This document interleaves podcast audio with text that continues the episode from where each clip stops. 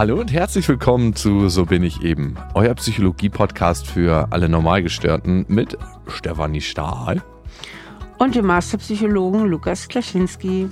Heute wollen wir über Fernbeziehungen reden, ob das überhaupt funktionieren kann. Steffi, was ist dir besonders wichtig in einer Beziehung? Also mir ist besonders wichtig in der Beziehung ähm, natürlich, dass Vertrauen da ist. Ist klar, dass man sich was zu erzählen hat und ich finde es halt auch einfach schön, wenn man viel miteinander teilen kann und auch den Alltag miteinander teilen kann. Ja, also ich sehe es ja bei dir und deinem Mann, ihr seid ja relativ viel zusammen, also auf Tour, im Alltag, ihr arbeitet in der Praxis zusammen.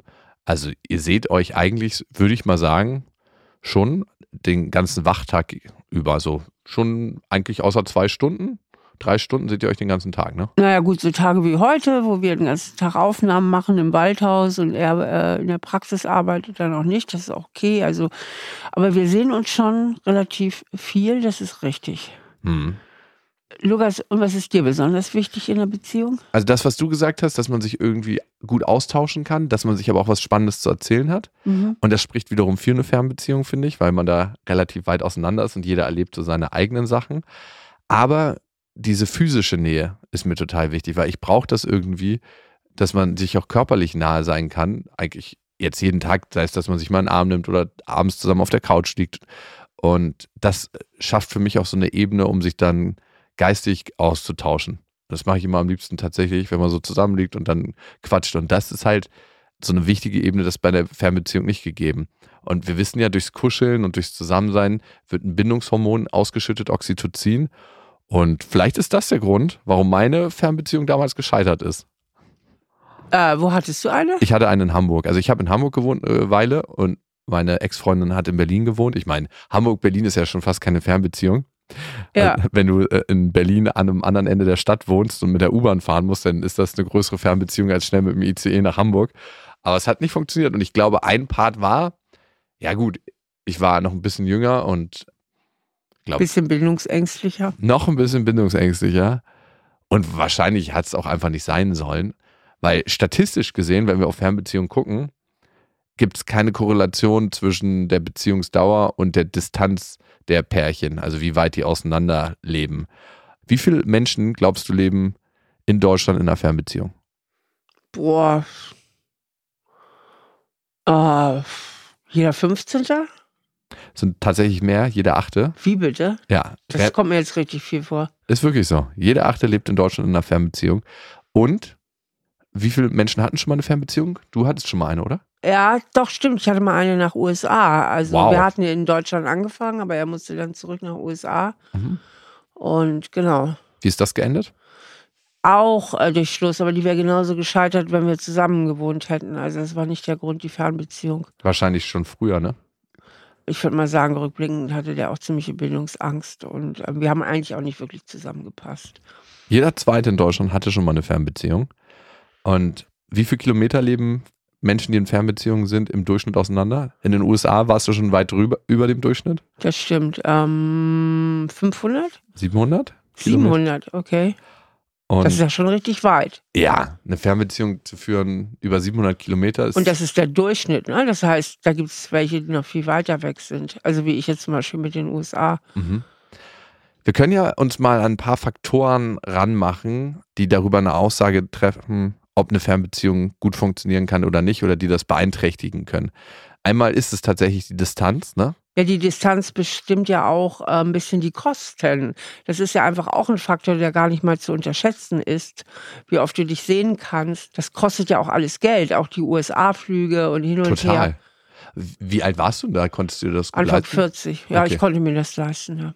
Und wie war das denn? Weil ich erinnere mich noch, so wenn ich meinen Vater eine Weile nicht gesehen hatte, den zu besuchen, das war immer wieder völlig fremd. Und wenn du den dann besucht hast da drüben, war das auch so ein bisschen, dass ihr euch aufeinander einstellen musstet wieder? Nö, das war eigentlich okay. Das ist ja auch viel mit guten Freunden oder so. Also du hast den gleich als vertraut wahrgenommen und es war gleich, ihr konntet gleich weitermachen mit der Beziehung? Ja. Ah, okay.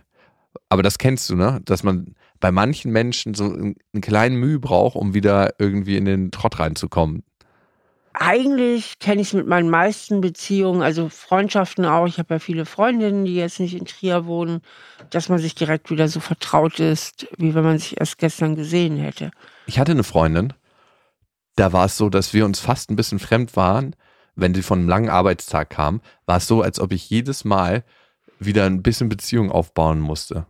Okay, aber dann hat das vielleicht auch was mit dem Nähe-Distanz-Thema von der Freundin zu tun. 100 Prozent, ja, das war tatsächlich auch ihr Thema. Es war jedes Mal, als ob wir uns so ganz bisschen wieder daten mussten. Aber sie meinte zu mir, sie ist in so einem anderen Modus bei der Arbeit und muss da so krass funktionieren, dass sie immer erst mal so ein, zwei Stunden braucht, um wieder im normalen Privatleben anzukommen. Okay. Fand ich total krass. Ging mir so tierisch auf die Nerven. Ja. Weil du hast eigentlich immer zwei Stunden und wenn du dich abends siehst, dann so um 19, 20 Uhr, zwei Stunden des Abends weggeschmissen.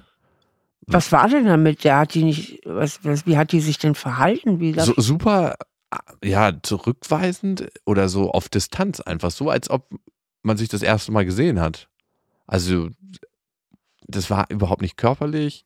Auch die Gespräche waren super oberflächlich und nach zwei Stunden war es so, als ob du so einen Wachs heiß gekriegt hast. Und da war sie wieder wie früher. Es gibt diesen Film wie ein einziger Tag. Ich weiß nicht, ob du den mal gesehen hast. Ich glaube ja, aber ich kann mich nicht mehr so gut erinnern. Und die Frau kann sich nicht erinnern. Die hat so ein Gedächtnisproblem. Und mhm. ihr Freund bzw. Mann muss ihr immer die ganze Geschichte von ihrem Kennenlernen bis hin zu dem jetzigen Tag erzählen, bis sie sich erinnert und wieder weiß, dass sie ein Paar sind. Und in dem Moment erinnert sich und dann verleben die die restlichen paar Stunden des Tages dann wieder als Paar. Aber mhm. das dauert immer so lange, dass sie immer nur ein ganz paar Stunden haben, bevor sie wieder einschläft und wieder alles vergessen hat. Oh je. Aber ein ganz cooler Film. Jetzt nochmal ein paar Faktoren, die eine Fernbeziehung natürlich äh, beeinflussen. Finanzielle Mittel hast du gerade gesagt. Total wichtiger Faktor, gerade wenn die Distanz größer wird. Zeitverschiebung ist auch so ein Ding. Stimmt. Vor allen Dingen, äh, was natürlich die Kontakte in der Distanz betrifft. Ne? Das ist klar. Also, weil gerade bei einer Fernbeziehung ist natürlich wichtig, dass man auch eine gewisse Regelmäßigkeit hat an Beziehungspflege. Ja, und so einen Alltag trotzdem miteinander leben kann. Ne? Schon so eine WhatsApp-Nachricht, hey, ich wünsche dir einen schönen Tag äh, oder was hast du heute erlebt und dass die dann nicht um 4 Uhr morgens kommt, sondern äh, zu einer Tageszeit, wo es wirklich aktuell ist. Dann Dauer der Fernbeziehung, also hat man vorher schon eine Zeit lang miteinander so gelebt und geht dann eine Fernbeziehung ein oder weiß man, das ist eine Fernbeziehung auf Zeit. Ja, das macht natürlich viel aus, wenn man schon viel Alltag miteinander geteilt hat und schon viel Vertrauen miteinander gemeinsam aufgebaut hat. Und dann ist das, ja oft sind es ja berufliche Gründe, die dann den einen Partner nochmal ins Ausland führen. Mhm. Dann hat man natürlich schon eine sehr gute Basis geschaffen. Ja, und die Perspektive ist auch wichtig, ne? Wo ja. soll es in Zukunft hingehen? Was du gerade gesagt hast, hat man Vertrauen? Wie ist die Basis? Führt uns eigentlich zu unserer ersten Hörermail. Denn wir haben zahlreiche Hörermails von euch bekommen. Ihr könnt uns immer schreiben an, so bin ich eben, add auf die-ohren.com. Und der Robin hat uns geschrieben, er ist 35 und er ist seit drei Jahren mit seiner Freundin zusammen und er schreibt, wir sind sehr, sehr glücklich. Eigentlich wollten wir bald den nächsten Schritt wagen, heiraten und Kinder kriegen. Nun habe ich ein sehr verlockendes berufliches Angebot in London bekommen, das ich unbedingt annehmen möchte. Meine Freundin will aber auf keinen Fall umziehen und ihr Leben hier aufgeben. Was soll ich tun? Meinen beruflichen Traum aufgeben und ihr zuliebe hierbleiben? Oder kann eine Fernbeziehung trotz Familienplanung funktionieren? Ich muss sagen, dass ich in mir spüre, dass ich es vermutlich sehr bereuen würde, wenn ich die berufliche Herausforderung nicht annehmen würde. Andererseits will ich auf keinen Fall meine Beziehung aufs Spiel setzen. Ziemliche Zwickmühle, oder? Ja, das finde ich schon ein ziemlich hartes Dilemma. Gut, uns fehlen natürlich so ein bisschen Rahmendaten, wie eilig das jetzt ist mit der Familienplanung und so. Aber ich finde, gerade wenn jetzt ein Kind auf die Welt kommt und der Vater ist nicht da oder nur sporadisch da, das ist schon eine ziemliche Challenge, weil für die Frau ist das ja auch echt äh, viel. Also die braucht im Idealfall schon einen Mann und das ist natürlich nicht so leicht äh, auf die Entfernung dann äh, mit Familienplanung und so.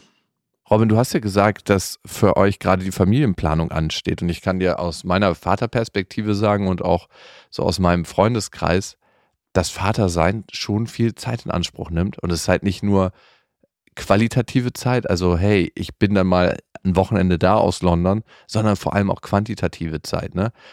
Was ich bei meiner Tochter merke, ist, dass es vor allem die quantitative Zeit ist. Zeit zu verbringen, ohne dass man immer zusammen beschäftigt ist, mal zusammen im Raum sein und einfach da sein und ansprechbar sein, wenn man gerade gebraucht wird, und wenn sie alleine spielen will, macht sie ihr Ding. Und in dem Moment, wo ihr nur ganz konzentriert Zeit habt, dann, ne, wenn du aus London herpendeln müsstest, gilt es immer so, die beste Zeit in der kurzen Zeit zu haben. Und das kann eine Beziehung auf eine ganz bestimmte Weise vergiften, ist ein bisschen viel gesagt, aber beeinflussen. Belasten. Belasten. Weil du müsstest dann ja nicht nur die Beziehung zu deiner Tochter aufbauen und pflegen, sondern auch zu deiner Frau, die du, die du nicht so oft siehst. Ja, und gerade, also viele, manche denken ja, hey, durch ein Kind kann ich unsere Beziehung retten.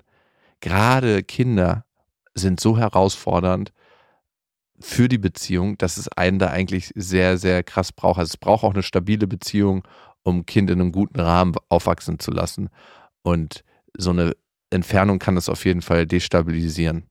Ich frage mich so ein bisschen auch, ich meine, Robin, ich finde deine Frage sehr schwierig, weil sich da irgendwie so ein abgrundtiefes Dilemma auftut. Ich glaube, das spürt jeder so, der deine Frage gehört hat. Und trotzdem frage ich mich, wenn du mal ganz tief in dich hineinfühlst, gibt es vielleicht doch eine kleine Fluchttendenz von dir? Mhm. Also, was mich so ein bisschen, sagen wir mal, vielleicht aufhorchen lässt, ist, äh, dass die Familienplanung jetzt eigentlich anstand. Ne? Mhm. Mhm. So, und das sind ja oft so Momente, äh, wo man nochmal ein bisschen kalte Füße bekommen mhm. kann. Und ob es vielleicht, wenn du mal ganz die Hand aufs Herz legst, ob es vielleicht nicht nur der Job ist, der dich nach London ziehen würde, sondern auch so ein Gefühl, boah, es fühlt sich jetzt so ein bisschen nach Druck an oder doch noch mal ein bisschen freiere Jahre haben, ohne so viel Verantwortung. Ist es wirklich nur der Job oder ist es vielleicht auch, dass dir die Familienplanung, also dass sie dich auch ein bisschen unter Druck setzt? Mhm. Und es ist am Ende auch eine Prioritätensetzung. Also was dabei total helfen kann, ist, dass du mal für dich eine Wertetabelle aufmachst. Was ist dir besonders wichtig im Leben? Ist es Familie? Kommt Familie für dich an erster Stelle, dann ist deine Entscheidung eigentlich getroffen. Und ich habe dazu ein ganz gutes Beispiel. Ich habe mal mit einer recht prominenten Person einen Werbespot gedreht und ich meinte so, hey, wir müssten eigentlich um 9 Uhr anfangen zu drehen. Und er meinte dann zu mir, nee, geht nicht. Da bringe ich meinen Sohn in die Kita. Das war Glashäufer Umlauf. Und ich so, ja, ich hatte da noch keine Kinder und habe es halt nicht so kapiert. Und er meinte, äh, ich meinte, ja komm, dann könntest du doch mal einmal machen. Ich habe nicht gecheckt, wenn er das anfängt einmal zu machen, macht er das immer. Und er meinte so, nee, das geht nicht. Und ich habe es dann irgendwann akzeptiert und erst aber verstanden, als ich selber Vater geworden bin. Das heißt, man braucht ganz, ganz feste Rahmen, die man auch nicht einstürzen lässt, gerade wenn man viel zu tun hat, weil sonst das ist so wie so ein erstes kleines Loch in der Wand, wo ganz viele Steine rausgerissen wird, werden, sobald man nicht mehr seine Werte stabil hat. Und ich fand das sehr, sehr prägend für mich, dass er diese Entscheidung so für sich getroffen hat. Und es hat tatsächlich auch meinen Blick auf Familie nochmal geformt. Diese eine kleine Entscheidung, die ich am Anfang noch nicht verstanden hatte und erst verstehen konnte, als ich selber Vater war. Es gibt natürlich auch noch eine andere Seite und die können wir jetzt nicht erforschen. Das ist immer so ein bisschen der Nachteil von Hörermails und zwar, warum die Frau eigentlich auf keinen Fall mitgehen äh, möchte. Ne? Denn das wäre ja auch eine Lösung, mhm. dass sie sagt, okay, paar Jahre mache ich da jetzt mit, ich tue dir den Gefallen. Insofern hängt vielleicht auch nicht alles an Robin. Also wenn sie nicht ultra wichtige Gründe hat, hier zu bleiben, ähm, müsste man eben natürlich auch beide Seiten mal anhören. Aber ich denke, da wird es noch ein bisschen Gespräch mit euch benötigen, um da äh, zu einer guten Lösung zu finden. Ja, die Lösung könnte ja eventuell auch sein, dass du deine Zeit wirklich vorhersehbar richtig begrenzt. Mhm. Na, dass man sagt, okay, ich mache das jetzt genau für zwei Jahre und das ist die Perspektive und dann komme ich wieder zurück. Mhm. Und zwei Jahre sind tatsächlich überschaubar bei sowas. Kommen wir zur nächsten Mail. Ihr könnt uns ja immer schreiben an so bin ich eben at auf die-orm.com. Da erreicht ihr uns natürlich auch auf unseren Instagram-Kanälen. Stefanie Stahl und Lukas.Klaschinski. Wer hat uns geschrieben? Maja, sie ist 32. Hallo, ihr beiden. Ich melde mich mit einem Liebesthema bei euch und hoffe auf euren Rat. Vor gut acht Monaten habe ich mich bei einem geschäftlichen Aufenthalt in England, schon wieder England, in einen Mann verliebt. Wir haben uns in einer Bar kennengelernt. Das ist Robin. nee, sie ist ja in Deutschland. Seitdem fliegen wir zwischen München und London hin und her und sind sehr verliebt. Auch wenn ich versuche, das Ganze zu genießen, drängen sich mir Fragen auf, wie, wie soll das weitergehen? Wir sprechen nicht mal dieselbe Muttersprache. Können wir uns jemals alles sagen? In naher Zukunft werden wir nicht an einem Ort leben können und das belastet mich und damit die Beziehung immer mehr. Mein Freund sieht das eher entspannt. Er sagt, dafür sind wir länger verliebt als andere. Mir aber fällt es zunehmend schwer, mich mit dieser Nähe-Distanz-Problematik zurechtzufinden. Habt ihr einen Tipp für uns oder ein Orakel? Soll ich es beenden? Was sagt die Forschung? Kann eine Beziehung auf Distanz und mit einer anderen Sprache überhaupt funktionieren? Eure Maya. Also was die Forschung sagt, hatten wir ja schon, dass eigentlich die Distanz jetzt erstmal nicht so viel über die Beziehungsstabilität aussagt, wenn bestimmte Faktoren stimmen. Und die Faktoren sind ja, wie oft könnt ihr euch sehen? Wie sind eure finanziellen Mittel? Und anscheinend sind die gegeben, dass ihr ein Stück weit pendeln könnt. Vertrauen ist sehr wichtig. Also Vertrauen ist sehr wichtig und natürlich auch ein bisschen eine Zukunftsperspektive. Aber das ist ja gerade, wonach Maya uns gerade fragt. Ne? Ja. Du hattest ja mehrere Punkte in deiner Nachricht und eine Sache war, ihr sprecht nicht dieselbe Sprache. Und wie sehr sind da intime Gespräche überhaupt möglich? Was ich immer wieder festgestellt habe in Beziehungen, wenn ich mit einer Person nicht die gleiche Sprache gesprochen habe, dass es auch ultrakulturabhängig ist, wie tief man sich austauscht. In manchen Kulturen ist es total gang und gäbe, sich sehr, sehr tief auszutauschen. Das ist quasi durch die Muttermilch mitgegeben, weil es in den Haushalten so gelebt wird. Und das sind immer nur so generelle Richtungen. Und in anderen Kulturen, in den USA habe ich es zum Beispiel erlebt, dass es eine lange Zeit gebraucht hat, bis man ein bisschen tiefer gekommen ist. Weil es war viel oberflächliches Gedöns und dann hat es eine lange Zeit gebraucht. Und ich habe das auch, das ist jetzt aber keine wissenschaftliche Studie von Kumpels gehört, dass es da auch länger gebraucht hat. Also da gibt es immer noch mal so kulturabhängige Geschichten. Grundsätzlich ist es so, dass laut Studienlage bikulturelle äh, Ehen oder Beziehungen äh, es ein bisschen schwieriger haben, dass die Scheidungsrate höher ist. Allerdings, je näher die Kultur zusammen liegt, desto leichter hat man es. Und dann hat man natürlich mit England, Deutschland, liegt man doch relativ nah beieinander. Ja, ich denke, an der sprachlichen Hürde wird es wahrscheinlich nicht scheitern. Vor allen Dingen, äh, ich nehme an, du, Maya, bist diejenige, die fleißig Englisch lernt. Ähm, je mehr sich dein Englisch verbessert, desto müheloser wirst du dich ja auch in der Sprache bewegen können. Insgesamt schwingt da natürlich sowas mit, bevor ich enttäuscht werde, soll ich lieber selbst beenden. Das höre ich so ein bisschen raus aus deiner Mail, das Thema Kontrolle. Mhm. Er sieht das ja gelassener und du sagst, wir sind sehr verliebt, aber du machst dir sehr viel Gedanken für die Zukunft. Das heißt, du brauchst irgendwie die Sicherheit, dass das auch auf jeden Fall funktioniert. Und deine Erwägung, die ja so ein bisschen mit reinschwingt. Und wenn ich die Sicherheit nicht habe, mache ich dann lieber jetzt schon Schluss. Ne? Nach dem Motto, bevor da irgendwas Schreckliches auf mich zukommt, wenn ich selber beende, dann habe ich es ja wenigstens noch selber im Griff. Lieber enttäuscht leben, als enttäuscht zu werden. du lachst jetzt, aber viele leben nach dem Prinzip. Also, ja, und klar, Maja, bei dir werden gerade die Gefühle aufgedreht. Und das ist natürlich auch klar, wenn man ein bisschen weiter auseinander lebt, das ist ja auch immer wieder frisch, ein Stück weit hormonell, wenn ihr euch seht. Ne? Ihr seid sowieso verliebt und dann nochmal angestachelt mit der Distanz, mit dem Kontrollverlust. Das ist ein maximaler Hormoncocktail, den du gerade erlebst. Und das ist so ein bisschen wie bei Glatteis den Berg runterrutschen. Du hast keine Kontrolle gerade, aber das macht ja auch das Verliebtsein aus. Und das macht ja auch den Hormonrausch aus. Also es sind leider gegensätzliche Partner. Also ich würde der Maya empfehlen, das jetzt mal auf sich zukommen zu lassen. Ähm, denn nee, nee, das, ich würde ihr empfehlen, das zu zerdenken.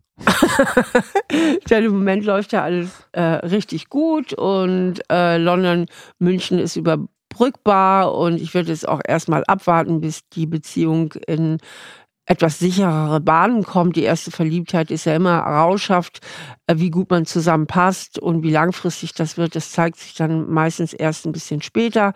Und ich würde einfach mal das Vertrauen drin haben und auch das Vertrauen darin, falls es nicht klappt, falls es nicht funktionieren sollte, dass du auch das überleben wirst und dann bestimmt wieder jemand anders findest. Aber erstmal würde ich doch der Beziehung auf jeden Fall eine Chance geben. Zumal ich denke, so verliebt wie du im Moment bist, bleibt ja eh keine andere Wahl. Und laut Studienlage ist es ja so, dass Fernbeziehung per se nicht öfter scheitern als andere Beziehungen auch.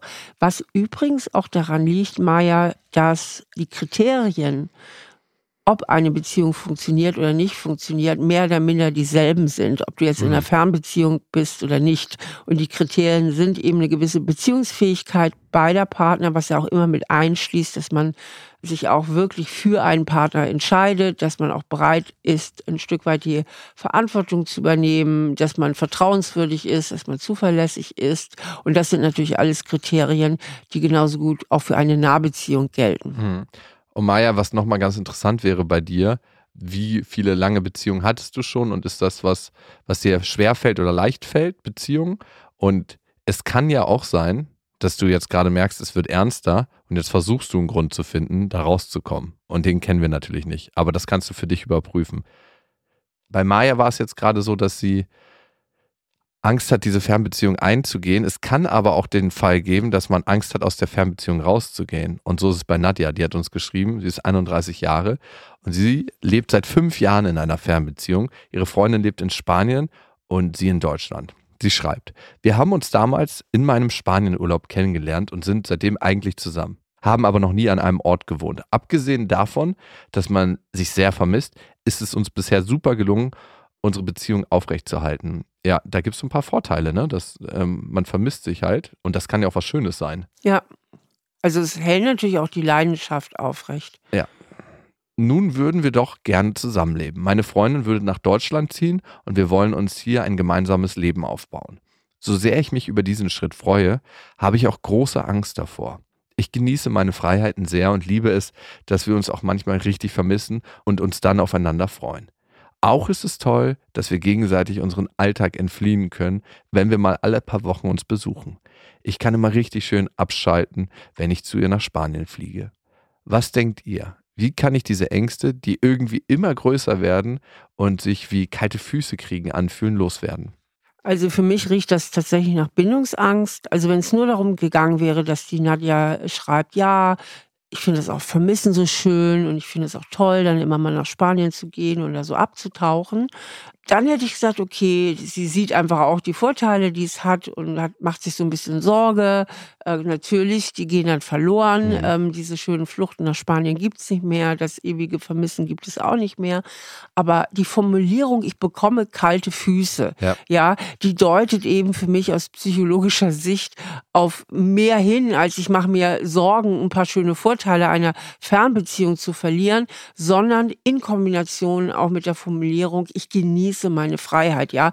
Da gehen meine Ohren natürlich ganz weit auf als Psychologin, weil diese Kombi kalte Füße und Verlust von Freiheit deutet doch stark darauf hin, dass sie Angst hat, wenn sie auch wirklich den Alltag lebt mit ihrer Freundin, zu viel Kompromisse schließen zu müssen. Und das deutet darauf hin, dass sie im Hintergrund ein Programm am Laufen hat, das ungefähr in die Richtung geht, ich muss mich ziemlich anpassen in Beziehungen. Ja, also wenn ich will, dass du mich liebst, muss ich deine Erwartungen erfüllen, ich muss mich anpassen. Mhm. Und diese Anpassungsleistungen, wenn die zeitlich begrenzt sind, na, wenn man weiß, okay, wir sehen uns jetzt zwei Wochen und dann ist wieder alles vorbei, ist für bindungsängstliche Menschen viel, viel besser auszuhalten, als wenn das Tag ein und Tag aus sein soll. Und deswegen würde ich sagen, Nadja, ich denke, du hast definitiv ein Thema damit und du solltest das unbedingt angehen, weil es scheint ja so zu sein, wenn ihr fünf Jahre glücklich seid, dass ihr wirklich gut zusammenpasst. Mhm. Und es wäre ja schade, wenn das jetzt an so einem Thema von dir scheitern würde, einem Thema, wo das Problem gar nicht in der Beziehung liegt, sondern ein Thema, was eigentlich mit deinen frühen Prägungen was zu tun hat. Vermutlich musstest du als Kind zu viel Anpassungsleistung erbringen. Und da kann man aber viel dran machen. Das, diese Themen kann man gut auflösen. Und deswegen würde ich dir sehr empfehlen, da hinzugucken. Also ich kann es total gut verstehen, was Nadja da sagt, weil wenn für mich jemand aus einem anderen Land kommen würde, sein Leben dort aufgibt, in Anführungsstrichen, aber das Leben nimmt man ja auch irgendwie immer mit, aber sein Leben aufgibt und dann zu mir kommt, hätte ich immer das Gefühl, ich bin dafür mit zuständig, dass sie hier gut in den Alltag findet, dass sie irgendwie ihre eigenen Freunde aufbauen kann und dass ich dann auch meine ganze Freizeit mit ihr verbringen muss. Und von dieser Verantwortung muss sie sich einfach lösen. Aber ich könnte mir auch vorstellen, dass mir das auch Druck machen würde. Genau, aber du hast ja auch ein Thema mit Bindungsangst. Und das sind eben so typisch bindungsängstliche Überlegungen, dass man sich so wahnsinnig verantwortlich fühlt. Hättest ja? du das null, wenn jemand jetzt, wenn der Typ aus den USA zu dir gekommen wäre nach Deutschland, dann hättest du gesagt, so ja, komm mal klar, oder was? Jein, also ich hätte zumindest nicht diesen Verantwortungsdruck. Also für Gar mich wäre klar, das ist ja auch seine Entscheidung gewesen und er ist auch ein erwachsener Mann und das wird sich alles schon finden und ja, wir müssen uns beide ein bisschen anstrengen, aber es würde nicht diesen Verantwortungsdruck in mir auslösen. Da muss ich da auch mal gucken. Sollte sie das, bevor ihre Freundin kommt, tun? Ja, auf jeden Fall sollte sofort damit beginnen, sich mit diesem Thema, wo kommt es her, dass ich mich sehr stark verantwortlich fühle? Wie kommt es, dass ich mich eigentlich im Grunde nur frei fühle, wenn ich allein bin? Ist zwar super schön die Beziehung, wenn wir uns sehen, aber so richtig mhm. frei fühle ich mich ja, wenn ich alleine bin. Was hat das mit meinen Prägungen zu tun? Was hat das mit meiner persönlichen Geschichte zu tun? Und dann geht es ja immer darum, dem Gehirn anzutrainieren, die Vergangenheit von der Gegenwart ja. zu unterscheiden. Ne? Also es ist das Gehirn nicht immer vergangene Situationen, die man mal früher erlebt hat als Kind und was einen immer geprägt hat, zu vertauschen äh, mit der Gegenwart, indem man eben die Vergangenheit auf die Gegenwart projiziert. Und das ist eigentlich die Kernaufgabe in der Psychologie und das ist aber auch das große Kunststück und das Schwierige. Also deswegen ist Psychoedukation so wichtig, dass man erstmal checkt, dass das die ganze Zeit eigentlich passiert. Aber was soll unser Gehirn auch machen? Es muss ja Vorhersagen treffen und es kann nur Vorhersagen treffen aus dem, was es schon erfahren hat. Und meistens kreiert es durch diese Vorhersagen, reproduziert es die Vergangenheit. Genau, richtig. Und deswegen, allein deswegen, Nadja, ist es wichtig, dass du es ausprobierst mit der. Weil das ist die einzige Chance, um herauszufinden, ob das, was du dir gerade vorstellst, wirklich der Realität entspricht. Und wenn du darauf vorbereitet bist, dann ist die Chance viel, viel größer, dass es eben nicht der Realität entspricht. Beziehungsweise wenn sie ihre alten Muster auflöst. Ja. Weil sonst äh, wird das natürlich auch genauso sein, wenn sie ihr Muster nicht auflöst. Und wir können uns natürlich psychologisch bilden. Wir können ganz, ganz viel Wissen uns, in uns aufnehmen, was auch wichtig ist, um überhaupt mal die Scheuklappen abzunehmen. Aber am Ende lebt sich das Leben nicht in der Theorie, sondern im Leben selbst, in dem Machen. Und ich empfehle dir auch, das anzugehen, weil du hast eine große Chance und ein großes Potenzial, wenn ihr schon fünf Jahre euch trefft und fünf Jahre zusammen seid. Ey, ich meine, das wegzuschmeißen für kalte Füße? Wow. Also das wieder lieber enttäuscht leben, als enttäuscht zu werden. Also ja. auf gar keinen Fall. Auf gar keinen Fall.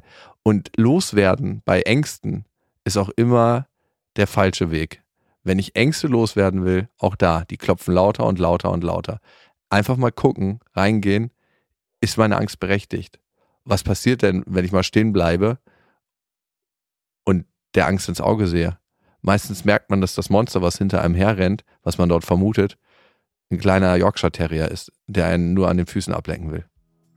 Nadja, Robin und Maya, wir wünschen euch äh, viel Glück für eure Beziehung und danke nochmal für euer Vertrauen. Und wenn ihr einen Themenwunsch habt oder überhaupt ein Thema, was ihr mit uns teilen wollt, dann schreibt uns gerne an. So bin ich eben at auf-die-ohren.com. Vielen lieben Dank für eure Zeit und ich hoffe, wir hören uns wieder. Bis dahin. Tschüss.